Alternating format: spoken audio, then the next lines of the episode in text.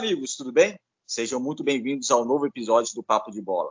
O Papo de Bola é um podcast do Bola na Rede e aqui tratamos sobre o futebol sul-americano. Meu nome é César Marink, estarei no comando desse episódio, que hoje temos dois convidados. O primeiro, o Mr. Felipe Andrade. Tudo bem, Mister? Boa noite, boa noite a todos, boa tarde ou bom dia para quem for acompanhar esse podcast.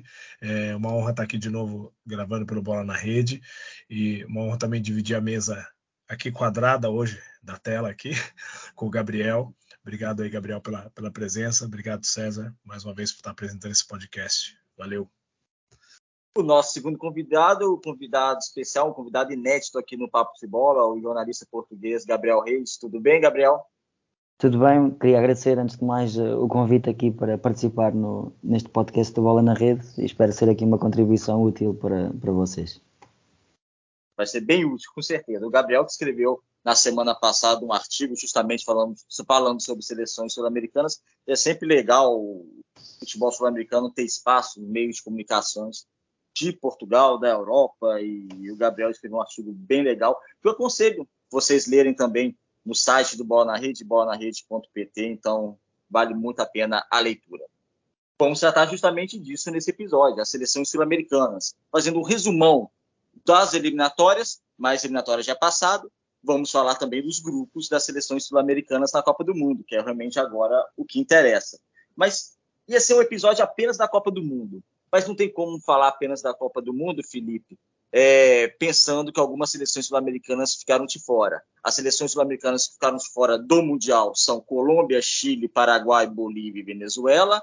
O Peru está no playoff, então assim, tem possibilidade sim de conseguir uma vaga no Mundial, acredito até que possa conseguir. Mas tirando Venezuela, Bolívia até o Paraguai, que é uma seleção um pouco mais enfraquecida, já era, tanto é que foram as três piores da tábua de, da tábua de classificação, uh, Chile e Colômbia decepcionaram, né? Oi, César. É, é, sim, estou vendo que eu fui abrir o microfone. É, assim, César, assim, eu, eu acredito que seja uma, vamos dizer assim, um lado decepcionante do futebol sul-americano, porque o, a, se você pegar a nível de jogadores da, da Colômbia e do Chile, a maioria joga no futebol europeu, então são bons jogadores, com muita qualidade. Se você for pegar as duas seleções, dá para fazer ali uma seleção muito forte. Então, é realmente, acredito que seja uma grande, é, uma grande né, perda para o futebol sul-americano essas duas seleções não serem representadas ne, nesse Mundial. Vejo duas seleções. É, equilibradas, até o Chile e Colômbia costumam jogar um, um futebol muito com muita qualidade, né? Quando apresentam, procuram dar, dar, fazer é, dar grandes jogos contra o Brasil, Argentina, há ali uma compatibilidade porque esses jogadores evoluíram muito, né? A nível de ir para a Europa, é, jogar em grandes clubes, como eu vou, vou volta a repetir. Então é uma perda muito muito grave para o futebol sul-americano, sem dúvida. É, o Chile, para mim, que já era até um pouco previsível, porque uma, a geração de ouro do Chile permanece na seleção chilena, mas já se passaram seis anos, então, da, da conquista, sete anos da conquista da primeira Copa América em 2015 e o campeonato vem em 2016, era uma geração que realmente eu acho que tem que dar espaço a, a novos jogadores. A renovação, ao meu ver, não foi feita da, da, no momento certo, no tempo certo. Seria, creio, pudesse ter sido feita após a não classificação do Chile para o Mundial também em 2018, segunda Copa do Mundo fora. Já a seleção da Colômbia, talvez com a melhor geração do século, fica de fora do Mundial e perdeu assim, perdeu vaga para seleções tecnicamente são inferiores, como o Equador e Peru, que alcançou os playoffs, principalmente a seleção peruana. Então, o, a Colômbia ficar de fora do Mundial, merecidamente ficou de fora do Mundial, porque só nas eliminatórias ficaram mais cinco jogos sem fazer um gol sequer. Então, assim, uma seleção que não faz gol há cinco jogos é, merece realmente ficar de fora do Mundial. É uma pena, porque o povo colombiano ama o futebol e, e estavam muito empolgados com essa nova geração. Seria a última Copa do Mundo também do atacante Radamel Falcão, não vai ter essa oportunidade de se despedir. Na verdade, se despediu em 2000, acabou se despedindo em 2018 na Rússia. É, Gabriel, você, você escreveu o, o, título do seu artigo no Bola na Rede é Futebol Sul-Americano, mudança de paradigma a nível de seleções. O que você quer dizer com isso, resumidamente? Uma mudança do paradigma, quando eu olhei para uma mudança de paradigma, foi mais no sentido em que uh, aqui as questões táticas podem começar a ter alguma importância em detrimento daquilo que são as questões mais técnicas, que é aquilo que nós ligamos, pelo menos quando digo nós, digo, falo, falo por nós europeus, que ligamos o futebol sul-americano à, à, garra, à paixão e acima de tudo à qualidade técnica, que, que é aquilo pelo que o jogador sul-americano se, se diferencia. E com a chegada de alguns treinadores portugueses e outros estrangeiros, eh, argentinos também ao futebol eh, brasileiro, e, neste caso das seleções eh, em específico, tem-se tem notado uma, uma diferença que é as seleções que de facto estão bem comandadas e que sabem aquilo que estão a fazer em campo, conseguem superiorizar-se a outras, como o caso da Colômbia, como o Felipe falou, que acaba por ser um desperdício não termos jogadores como, como a Colômbia tem uh, no Mundial, mas a verdade é, e isto é um bocadinho daquilo que, que eu falo no artigo, são seleções bem orientadas, o caso do Peru ainda não está no, no Mundial, mas tem essa possibilidade, e o caso do Equador, penso eu que seja o mais gritante, porque não há, não há estrelas, não há figuras, não há grandes individualidades, mas a verdade é que quase sem muitos problemas eles foram fazendo o seu percurso estão garantidos no Mundial em detrimento de equipas como a Colômbia, eh, como o Chile. A mudança de paradigma também veio um bocadinho aqui no sentido de, do que o César estava a dizer em relação ao Chile. O Chile foi uma, uma seleção, quando eu comecei a ver um bocadinho o futebol sul-americano, que me habituei a ver o Chile como um dos grandes eh, conquistadores, um dos grandes favoritos, com essas conquistas da, da Copa América, e neste momento vejo exatamente isso. É uma geração de ouro que está a ficar cada vez mais ultrapassada e que não está a dar eh, lugar a outros talentos. Não acompanho o suficiente para saber se há outros talentos que possam entrar diretamente nessa seleção, mas sim, mas há, há uma falta de, de, regeneração daquelas gerações. E no caso da Colômbia não consigo mesmo perceber, porque, porque há de facto muita qualidade. Como disseste, é das melhores gerações que, que eles têm e não há aproveitamento uh, real disso. Como é que não se consegue fazer um golo com, com a frente de ataque que a Colômbia tem? E, e, era um bocadinho por aí que eu queria falar e queria pegar, porque achei de facto muito interessante que o Peru e, o, uh, e neste caso uh, o Equador tivessem treinadores argentinos. O treinador argentino eu equipar muito ao treinador português na importância que está a ganhar no, no panorama do, do futebol mundial e os resultados estão, estão aí à vista. Sim, por falar na o, seleção. O Gabriel, é, só, desculpa, Zé. Gabriel, aproveitando isso que você está falando de seleções, é, eu até ia tocar num ponto em relação aos campeonatos, né? Que até comentei com o César da outra vez que a Itália não teve fora da Copa porque o campeonato italiano tinha caído de nível, ao meu ver, há um bom tempo.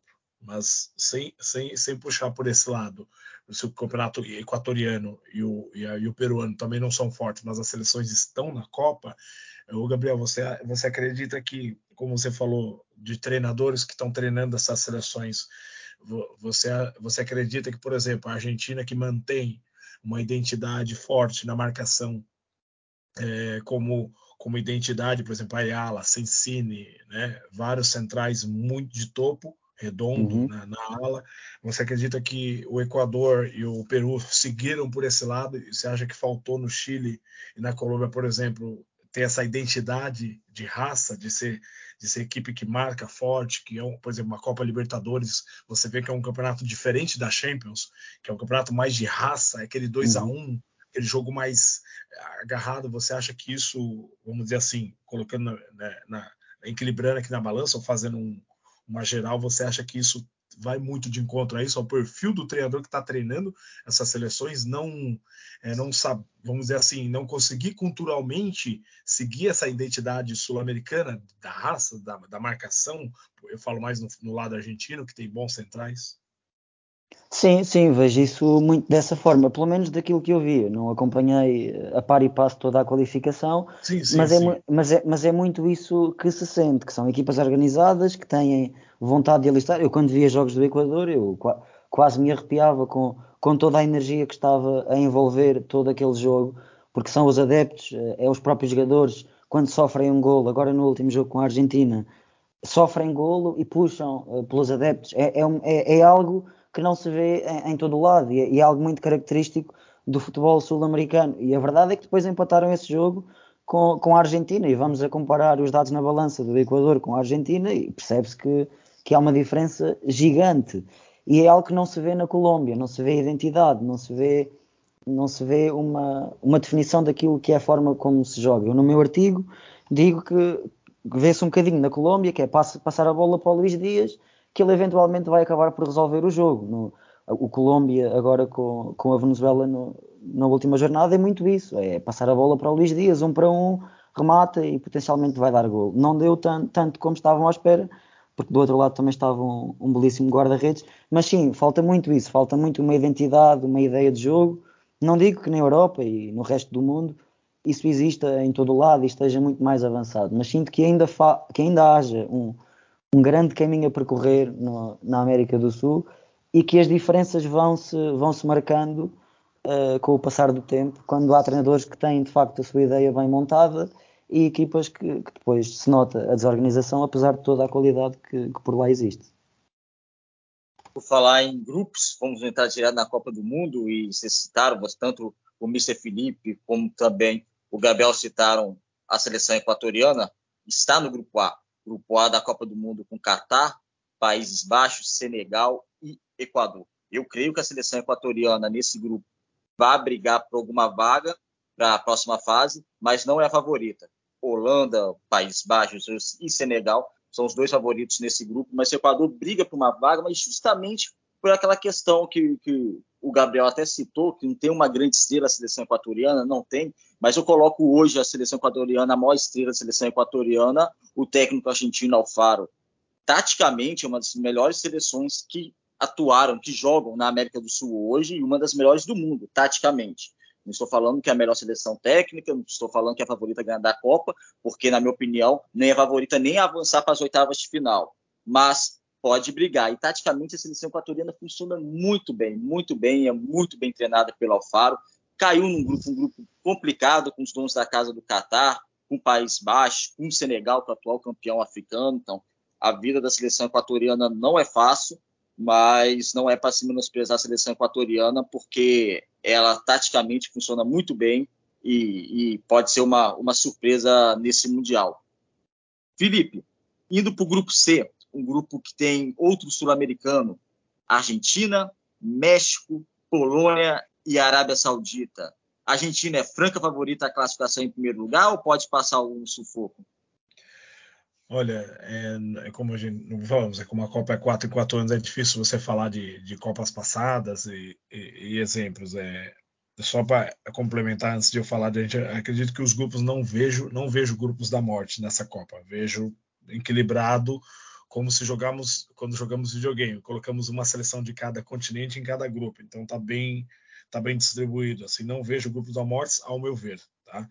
Acredito que a, que a Argentina, assim, é, é, é, é favorita, mas acredito que, que ela talvez não consiga ficar em primeiro. Acredito que a Polônia pode, possa surpreender, tem o Lewandowski, enfim, como, como até o Gabriel disse, aproveitando o gancho, tem essa referência dele, vai depender do futebol dele. O México também pode brigar por um segundo lugar. Vejo o, o, México ali, a Polônia, brigar por um segundo lugar, se caso a Argentina não. aquela coisa, né, de estrear e já com uma derrota de 1 a 0 por exemplo, a Arábia Saudita, num gol de escanteio aos 90 minutos, porque a Argentina não marcar, a Argentina é capaz de até ficar no segundo lugar ou até de fora, se acontecer uma, uma questão dessa no primeiro jogo. Então vejo vejo um grupo que que é aquela questão, pegar essas seleções mais, mais fracas no primeiro jogo, é, tanto é bom quanto ruim, sabe, César? Porque é, você acaba, não é desmerecendo o adversário, nunca se deve desmerecer em nenhum esporte, em nenhuma circunstância, mas você acaba é, é criando uma outra expectativa. Né? Diferente de jogar contra o México precisando ganhar querendo a vaga, vai ser um jogo relativamente mais difícil do que, chegar, do que estrear com a Arábia Saudita. Entende? Às vezes estrear com a Arábia Saudita é mais difícil, torna, você acha que é mais fácil, mas se torna mais difícil do que disputar uma vaga com a Polônia do, no primeiro lugar do grupo. Me entende, César? Então, acredito que, que se a Argentina, é, não sei como é que vai ser a ordem dos jogos, acredito que deve ter com que ela vai jogar primeiro, mas a Argentina decide a vida dela no primeiro jogo, porque se ela deixar por, por os últimos, é capaz de até ela acabar ficando de fora. Vejo como favorita, mas se ela tropeçar no primeiro jogo, depois vai ser mais difícil. É, Felipe. E você acha quem que seria o adversário, pensando em primeiro lugar do grupo? como eu disse, considera hum. a Argentina a franca favorita. Mas pensando Sim. em Arábia Saudita, a franca favorita a ficar em último. Mas pensando nessa segundo, o segundo postulante do grupo, México e Polônia. Assim, eu creio que o México, na minha opinião, o México ele não jogou bem, não fez uma boa eliminatória da CONCACAF, ficou apenas três pontos à frente do, da Costa Rica, que foi para os playoffs. Então, assim, a seleção mexicana poderia ter rendido mais porque tem margem para evoluir. Porém, essa margem para evoluir, na minha opinião, da seleção mexicana já está há muito tempo evoluir e não evolui. Então, não sei se daqui a oito meses como vai chegar no Mundial, mas assim, a seleção mexicana tem potencial para jogar mais e, e, não tem jogado. Você acha que, mesmo assim, a seleção mexicana pode crescer e tomar a segunda vaga, vamos considerar, da Polônia?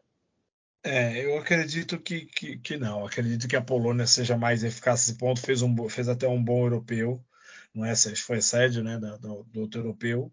Então, acredito que a, que a Polônia deve ficar com a segunda vaga se a Argentina, como eu falei, não tropeçar. Acredito, não vejo o México também com essa. Não acredito que o México deva brigar por uma segunda colocação ali nesse sentido. Acredito que a Polônia fez um bom europeu e acredito que tem mais tem mais bola do que o México nesse nesse nesse quesito para segundo para segundo lugar do grupo. Gabriel, vou te colocar agora no grupo D. Vamos falar um pouquinho do grupo D, que tem França, Dinamarca, Tunísia. E eu vou te colocar no grupo D porque o Peru não está no grupo D ainda. O Peru vai disputar o playoff intercontinental com o vencedor do playoff asiático entre Emirados Árabes Unidos e Austrália. Mas vamos considerar que o Peru superou o seu rival asiático e está no, no grupo D. É, a seleção peruana, claro, não é tão visível no, no futebol europeu, tanto é que jogadores também não são jogadores tão reconhecidos no futebol europeu.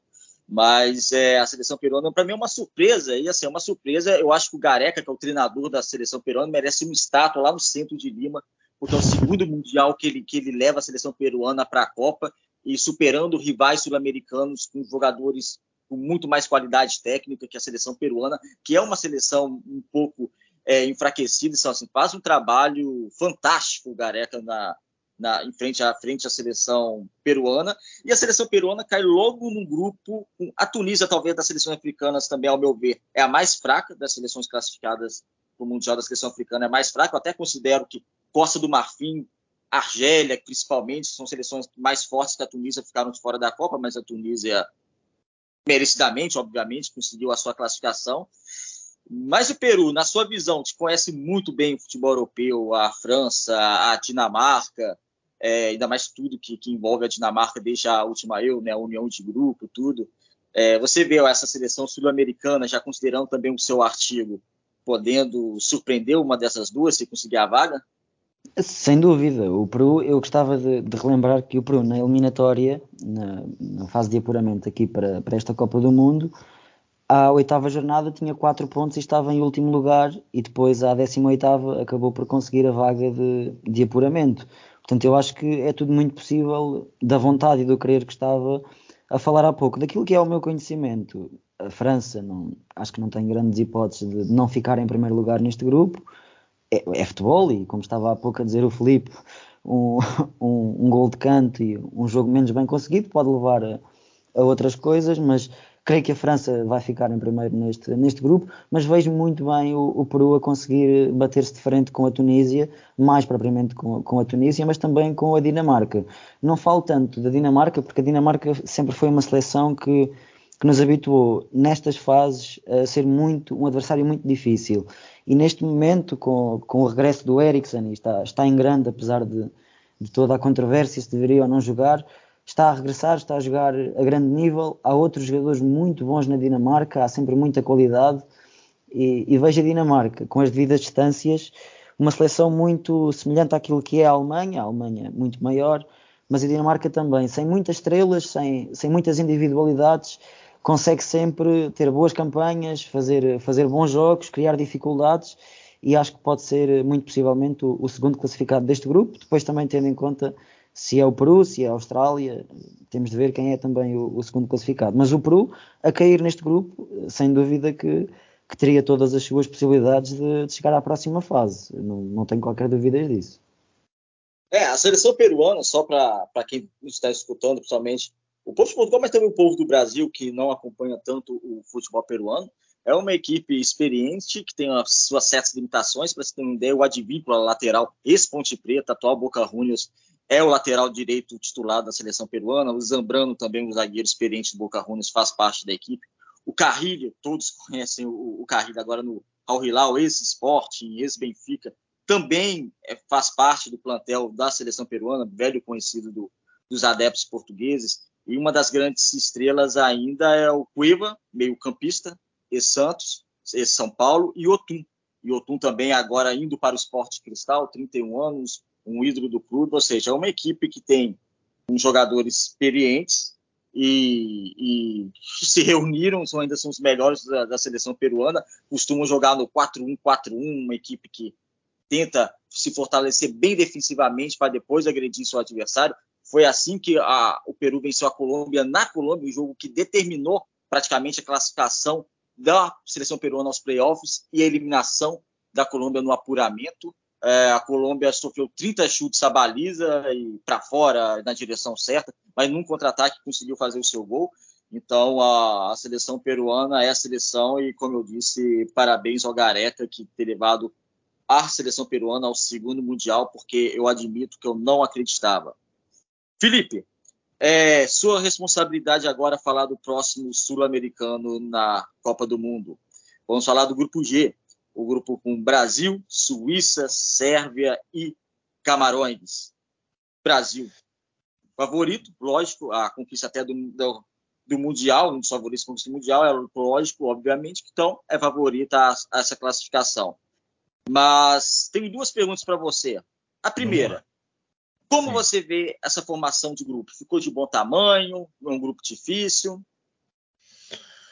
Olha, é, eu acredito que esse, esse grupo está um pouco semelhante ao, ao, da, ao, das outras Copas, que até 2002 eu estava falando aqui, pô, se a Itália não vai à Copa, acho que a Itália até em 2002, deixa eu ver, 2002, a Itália também não foi, a Itália também não tinha ido à Copa e o Brasil acabou ganhando. E também não tinha feito uma, uma eliminatória. Acho que o Brasil jogou repescagem, me lembro, o Brasil sofreu para classificar em 2002.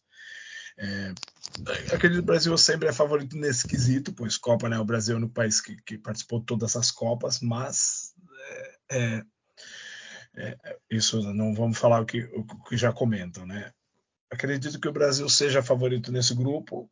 É, vejo talvez a Suíça pode provocar ali um empate, um jogo mais, é, vamos dizer assim, mais difícil para o Brasil. Acredito que a Suíça seja um dos mais difícil. A Sérvia não tenho acompanhado muito, mas acredito também possa jogar, é, ser um jogo difícil. Então veja assim o Brasil como favorito ao grupo, mas ainda fico nas dúvidas se o Brasil vai passar com facilidade. Com facilidade eu digo impor o jogo logo, é, tipo, exemplo, colocar 3 a 0 logo no primeiro jogo, ou 2 a 0 já na primeira parte, acredito que o Brasil vai ser jogos equilibrados, 3 a 1 2 a 1 3 a 2 Não vejo um Brasil num favorito de atropelar, entre aspas, né, como a gente fala, é, ou dar uma goleada. Não vejo o Brasil nesse nesses jogos a, a ganhar jogos dessa maneira.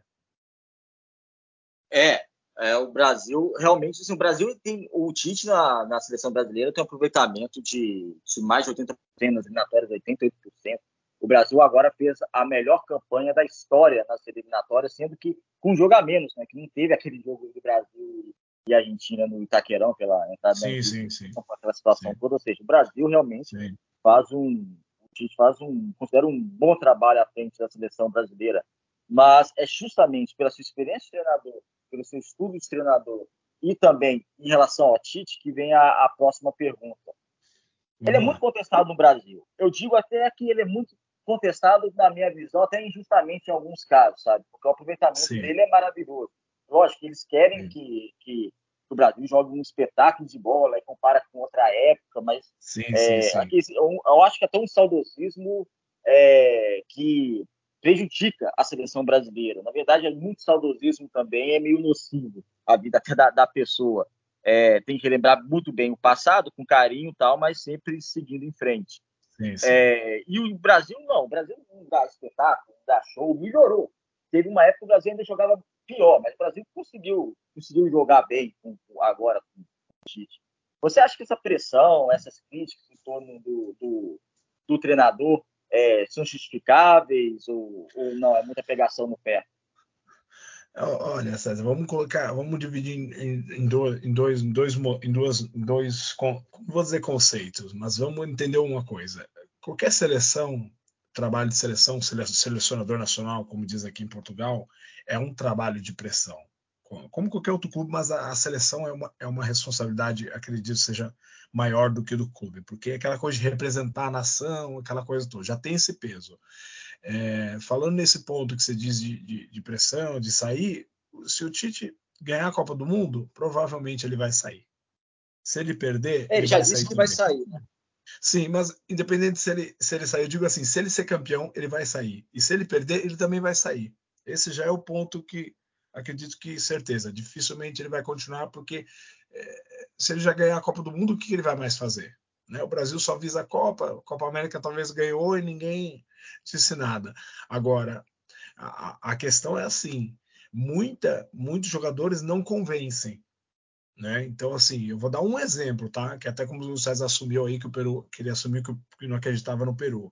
É, antes de me falar do Mapapé, falar, ah, o Mapapé, eu falei, mas esse cara é tão bom mesmo. Aí eu falei, pô, vou tentar ver ele jogar. E eu vi, ele me convenceu, eu falei, não, ele é bom mesmo. Então eu não tinha o conhecimento, enfim, comecei a vê-lo, enfim, a qualidade dele, vi um bom jogador. Então até então não me convenceu, assim. Então assim, eu acredito que o Tite ainda não convenceu, embora os números dele sejam bons. Entende, César? Então são duas coisas diferentes. Se ele ganhar todos os jogos de 1 a 0, ele vai ser campeão, todo mundo vai comemorar e ponto final. Agora, se ele vai jogar do jeito que o brasileiro gosta, aquele toque de bola, ou marcar muitos golos, golear todos que vai, que passar, acho que muito difícil, porque ele ainda não convenceu e alguns jogadores também não se convenceram. Não vou aqui citar jogadores, mas há jogadores ali que ainda, ainda tem muitas dúvidas na convocatória que ele for fazer. Não sei quando que é a convocatória, César. Tem, você sabe a data? Tem alguma vai data outubro, oficial? Vai ser em outubro. Outubro. É, até lá já está no final do Brasileirão, o campeonato aqui na Europa, o campeonato está acabando de começar. É, é ainda tem tempo ainda para ele, pensar em quem ele vai chamar até lá. Né? Então, acredito que ele já esteja metade do grupo fechado, acredito que ele já tenha, pelo menos os 11 titulares. Ele deve estar preocupado com os 11 reservas. Então, César, só para fechar, é, acredito que seja há jogadores ainda ali que não me convenceu. Ele, pelos números, ele só não está agradando no futebol nos números é que o pessoal ainda não aceita uh, uh, o estilo de jogo dele, os jogadores que ele tenta combinar, uh, as escalações que ele faz, embora os resultados venham, o torcedor não está satisfeito com o estilo dele. Então eu acredito que seja mais isso do que os números. Então ele pôs aí na Copa, o Brasil recorde na eliminatórias, mas também na eliminatórias não pegou nenhuma equipe, como até o Gabriel falou, que jogou de igual para igual com o Brasil, não ganhou nenhum, não, o Brasil não perdeu nenhum jogo, mas também não passou sufoco em nenhum jogo, não é? Então acredito que não pegou um adversário à altura, sabe? Então, se tiver, agora acho que vai ter o, não é, o campeão da, da Copa América, campeão da, da, Euroco, da Eurocopa, né? Vai ter esse jogo, não sei quando que é, mas vai ser tudo bem, a Itália não está na Copa, mas vai ser uma prova é, do futebol sul-americano contra o europeu, que é mais organizado, o europeu que tem essa raça que eu comentei com o Gabriel, essa parte da marcação forte, de não desistir nenhum lance, de cobrar o lateral mais rápido, o europeu não, já cobra o lateral mais curto, põe bola no chão, enfim. Então, mas acredito, só para fechar de novo, desculpa, Gabriel e César, para falar do Tite, é, acredito que o, o ciclo é, é, o ciclo dele já acabou. Acabou a Copa, se ele ganhar, ele sai. Se ele perder, ele vai sair também. Mas acredito que ele, há jogadores que ele vem chamando que ainda não convenceram. Tá? É, não pra, convenceram.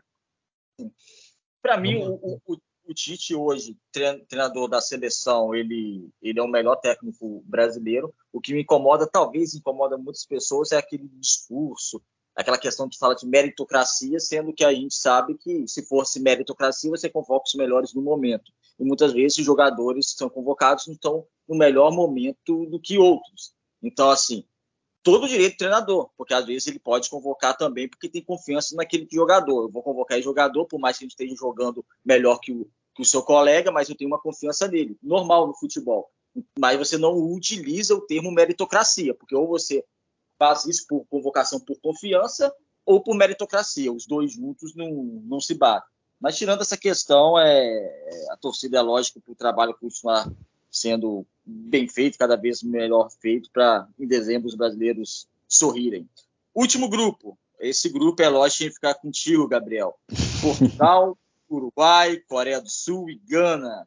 É, aí, na visão de um jornalista português que conhece muito bem a seleção portuguesa, já também ligando ao seu talvez principal rival aqui no grupo, eu coloco como principal rival aqui no grupo, que é a seleção uruguaia, que para classificar, a seleção portuguesa tem um caminho bom para classificar, porque eu não confio muito nessa seleção de Gana, é uma seleção pior do que já foi em 2006 ou 2010. A Coreia do Sul também não, não, não faz não é uma seleção que, apesar que classificou tranquilamente para a Copa do Mundo, mas geralmente se classifica, a Coreia do Sul se classifica de maneira tranquila para a Copa do Mundo, mas tirando o som, um outro jogador não, também não inspira muita coisa.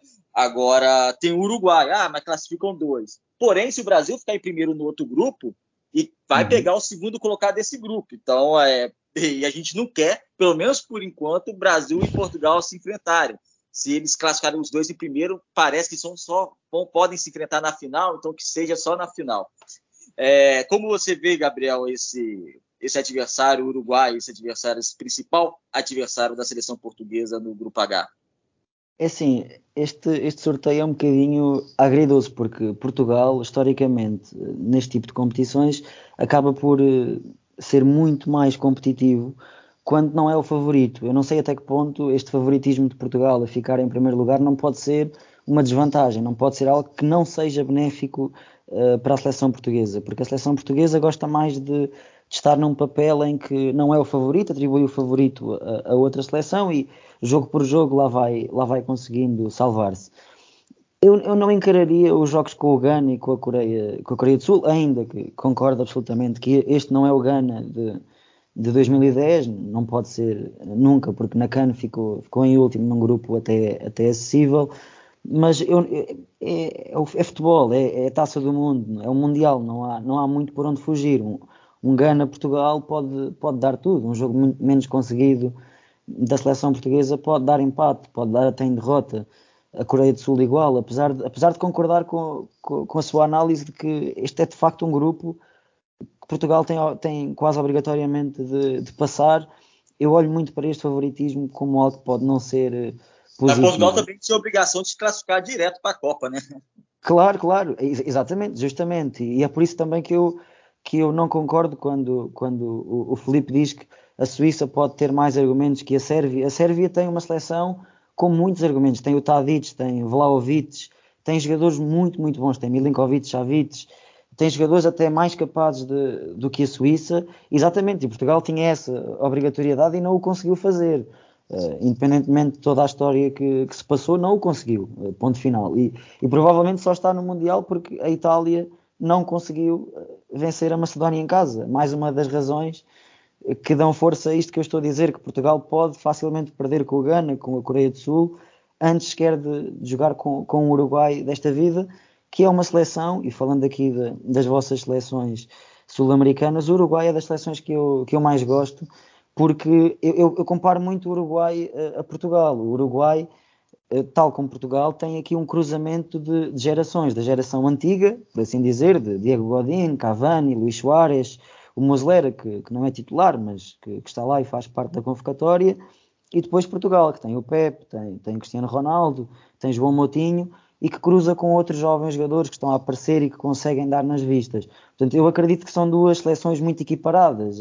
A forma como o Uruguai eliminou Portugal no, no último Mundial mostrou também isso. São seleções que, que, se equivalem muito entre si e até nos valores que estão, que estão a apresentar. O Uruguai tem jogadores fenomenais e que, que não há dúvidas que vão representar o futuro da, dessa seleção. O, Darwin, o Ugarte, o Facundo Torres, são todos jogadores que eu adoro ver jogar e que e que sei que muito provavelmente vão criar dificuldades a, eh, a Portugal, mas, mas sim, mas Portugal é, é claramente favorito, sem pensar muito bem no que, no que vem a seguir do grupo G, do grupo do Brasil, sim, não, não queria apanhar de todo o, o Brasil, mas e Portugal e Fernando Santos já nos obrigou a pensar num jogo de cada vez. Nós no último Mundial empatámos com o Irão, empatámos com o Marrocos, assim uma série de jogos que, que não cabe na cabeça de ninguém à, à partida e que, e que, depois acaba por complicar a nossa vida. No, no, último europeu empatamos os três jogos e passamos com três empates. É, é, algo surreal, num grupo fácil, num grupo acessível. Portanto, eu já digo que tudo é possível com, com Portugal e, e faço ressalva para, para o grupo do Brasil, que é um grupo sobre o qual também gostava de dar aqui a minha opinião.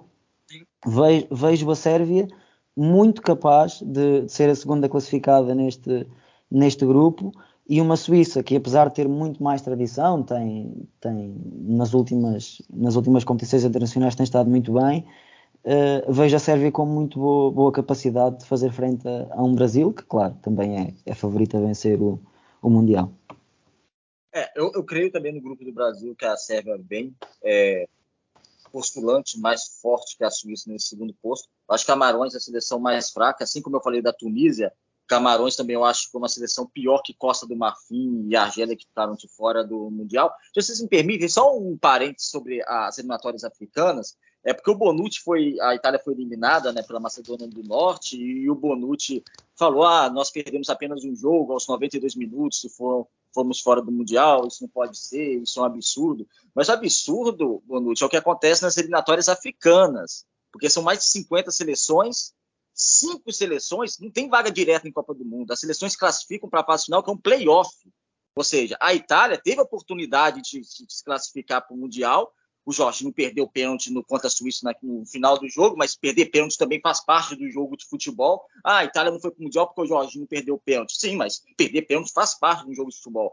E jogou em casa contra a Macedônia do Norte e perdeu. Então, assim, não tem justificativa. Ah, perdeu um jogo, mas perdeu um jogo, entendeu? E antes, de, teve um jogo lá em Gales, em Gales não, na Irlanda do Norte, que a Itália também empatou com a Irlanda do Norte quando só precisava vencer para ir para o Mundial. Então, enfim, a Itália cometeu seus erros, e o que acontece com ela é na, nas eliminatórias africanas, que uma seleção pode ficar invicta, per, não perder nenhum jogo, e mesmo assim ser, ser eliminada, o que aconteceu com a Nigéria. Né? A Nigéria foi eliminada empatando os dois jogos nos playoffs e, e, e, e deu adeus a, a Copa do Mundo. Enfim, era só esse parênteses barra revolta barra desabafo que eu, que eu tive que fazer sobre as ô, César, africanas. É, só para complementar um pouco o que o Gabriel disse, é, não, não, não de, de discordar da opinião que eu disse da Suíça no grupo, que a Sérvia eu não tenho acompanhado muito. É, não, é sobre o grupo de Portugal mesmo, é, concordo até um pouco com ele. Acredito que, por exemplo, a Coreia, quando em 2002, quando Portugal tinha que ganhar, a Coreia acabou ganhando, né? Então, acredito que essas seleções é, costumam surpreender na fase de grupos, né? Então, acredito que seja Sim. É, Portugal não esteja à vontade, jogou no último Mundial com, com, com, o Uruguai, seria uma revanche, né? Porque Portugal foi eliminado pelo Uruguai no último Mundial. Então, acredito, não sei se o Uruguai vai estar igual, também me deixa dúvidas, né? Aquele Uruguai, acredito, estava muito bem encaixado e jogou um, e foi um jogo muito equilibrado, talvez um dos melhores jogos da Copa, aquele jogo como eu falo, repito, não sei se o Uruguai vai estar na mesma potência do que há quatro, anos, há quatro anos atrás, né? Embora esteja o Cavani ainda, então eu acredito que Portugal, é, eu acredito que Copa é o primeiro jogo. Portugal, é, por exemplo, se encarar uma Coreia do Sul para o primeiro jogo, pode ser, pode ser perigoso, né? Ou a própria Gana até, porque depois para decidir a vaga com o Uruguai, aí vai, vai ficar mais difícil. Então, acredito, não é que não vai ficar mais difícil, é, são duas situações diferentes, como eu repeti no outro grupo. O Gabriel pode até dar uma intervenção. Se eu pego logo uma equipe achando que vai ah, ser mais fraco já para ganhar, acaba perdendo. Depois, aquela que, que acha que vai ser mais difícil, acaba sendo mais fácil, porque, por exemplo, vamos supor que tem que definir a vaga com o Uruguai. Se o Uruguai já está classificado, Felipe, Felipe. É, vai, vai disputar a vaga Só... com o Uruguai em primeiro lugar, Felipe, fica mais rapidamente. fácil. Oi. Só para dar informação, os jogos de Portugal na sequência vão ser Gana, Uruguai e Coreia do Sul. Perfeito. Então, é, Portugal pode ser que no segundo jogo, é, por exemplo, vamos supor que Portugal é obrigado a ganhar da Coreia no último jogo. Por quê? Porque, sei lá, empatou com a Gana 1 a 1 Vai decidir praticamente a vaga no último jogo ou disputar a liderança com o Uruguai no segundo. Se, se Portugal ganhar ganhar da, da Gana no primeiro, caso vai disputar com o Uruguai. Se fosse o Uruguai por último, aí seria disputar a liderança os, do, os dois últimos, penso eu. Mas possa ser um problema para Portugal é, jogar precisando ganhar da Coreia. Acho que o peso é maior do que se disputasse a liderança do grupo com o Uruguai. Se é que o Gabriel me entende, do que disputar a vaga com a Coreia, do que ter que ganhar do Uruguai para pelo menos ficar em primeiro no grupo, por exemplo. Sim, claro. É, é, em teoria é muito mais difícil vencer o Uruguai, mas claro, depois esse fator e Portugal é, é muito ágil nesse tipo de situações, que é ter de ganhar as seleções teoricamente fáceis e depois acabam por comprometer. Porque, como digo, Portugal esteve no, neste século XXI em todas as competições internacionais de, de, relevo, esteve sempre presente, ainda que tenha sofrido, tenha ido a playoffs, esteve sempre presente.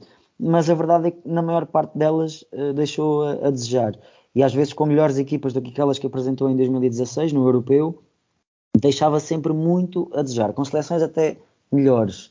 E em 2016, com uma seleção aparentemente menos uh, capaz, conseguimos chegar até à final e vencer a competição. Portanto, fazer aqui futurologias ou, ou previsões é sempre arriscado quando, e, e ainda para mais, falamos do, Mundial, que é, são seleções que não estão habituadas a jogar entre si. E o Filipe há bocado falou na dificuldade que é analisar este tipo de competições, porque joga-se de 4 em 4 anos. Então não dá para ver muito bem como é que as seleções estão niveladas. Não podemos bem jogar com aquilo que foram os últimos resultados. Neste momento já não faz sentido compararmos o Ghana de 2010 com o Ghana de 2022. Passaram-se 12 anos uh, depois disso. Temos de ver muito em relação àquilo que têm sido uh, as participações mais recentes e poder uh, tirar daí alguma, alguma conclusão mais prática. E nesse sentido, eu vejo o, o Grupo Portugal acessível, mas como digo, e até pelo, pelo historial que conhecemos de Portugal, nunca, é, nunca será um apuramento garantido. É, o Gabriel falou bem, eu não vou entrar muitos méritos de português, eu deixei o Gabriel bem à vontade para falar sobre isso, porque senão a gente vai render. Já até passamos um pouco do tempo do nosso episódio, vai render bastante, mas é, é bom. Pegar só uma coisa que o Gabriel falou, é muito bom ver a. Ele falou que a seleção portuguesa desse época sempre está disputando competições, sempre disputou a, a, todas as edições da Copa do Mundo, e é muito bom, porque eu cresci a minha infância tal foi na década de 90, eu comecei a acompanhar futebol na década de 90 e Portugal não disputava nada. então, assim, é, eu fiquei até surpreso quando Portugal chegou ao seu primeiro Mundial comigo vendo vendo Copa do Mundo, né? Eu fui conhecer um pouco mais tal, e então foi legal. Mas realmente Portugal antes estava acostumado a não disputar nada e agora ainda bem que, que disputa, tem qualidade técnica para fazer muito mais do que tem fazendo, mas esse é um outro assunto que vamos discutir com os nossos colegas jornalistas Bola na Rede em outro episódio, em outro podcast. Para finalizar, só essa questão da, da, seleção uruguaia, assim como eu falei da seleção chilena, tem uma geração que está em final de ciclo, a seleção uruguaia também tem uma geração em final de ciclo, só que uma geração em final de ciclo ainda está rendendo, ainda rende bem, ainda joga bola, como Coates, como Godin, como Cavani, Soares, e diferente também da seleção chilena, vem uma formação que dá boas inspirações e, e expectativas para a seleção uruguaia, a seleção olímpica, como Ronald Araújo, da, da, do Barcelona, como o Valverde, que para mim é o futuro do meio-campo do Real Madrid, junto com, com o Francisco Camavinga, como o Dela Cruz, do, do, do River Plate, é, como é o Canário, o centroavante do Penharol, que agora vai para o futebol italiano na, na próxima janela de transferências. Então, é, é, então, enfim, a seleção uruguaia, a seleção uruguaia tem uma seleção experiente, alguns jogadores no final de ciclo, que eu creio que querem fazer um, um grande mundial, e mas também vem com uma formação forte. sem esquecer de citar o Arrascaeta, o meio-campista da seleção e também do Flamengo. E o Uruguai pode ser, sim, adversário do, da seleção brasileira. Eu creio que não vai fugir disso. Ou é Portugal, ou é Brasil, ou é Portugal, ou é Uruguai como adversário da seleção brasileira. E se Brasil não pegar Portugal nas oitavas, vai pegar possivelmente só na final, devido aos cruzamentos. Tomara que, quem sabe, essa não seja a final da Copa do Mundo. Chegamos ao fim a mais um episódio. Muito obrigado a vocês todos que nos acompanharam. Se vocês gostaram, compartilhem, divulguem o Papo de Bola. Como eu disse no início, é um novo projeto do Bola na Rede. Muito obrigado, Mr. Felipe, pela sua participação. Obrigado, César. Até uma próxima. Obrigado, Gabriel. Prazer partilhar a mesa contigo e acompanhe aí os próximos episódios do podcast. Valeu. É isso, Gabriel. Obrigado por aceitar o convite. Sua primeira vez, espero de muitas aqui no Papo de Bola. Obrigado eu pelo, pelo convite, volto a agradecer e cá estaremos para novas participações para, para falar de futebol, porque ficou aquele sentimento que ainda ficou muita coisa por, por falar e por discutir. Ficou, ficou, ficou. Ainda mais se a gente fosse tratar, eu e Felipe fôssemos também a fundo da seleção portuguesa, e aí que ia render, ia vir Fernando Santos, ia vir Cristiano Ronaldo, ia vir um monte de coisa. João Moutinho tem que ser titular, não tem, enfim. Mas deixa essa, essa é uma outra discussão e fica para uma próxima oportunidade. Então, muito obrigado, amigos. Fiquem todos com Deus e até a próxima semana com um novo episódio do Papo de Bola.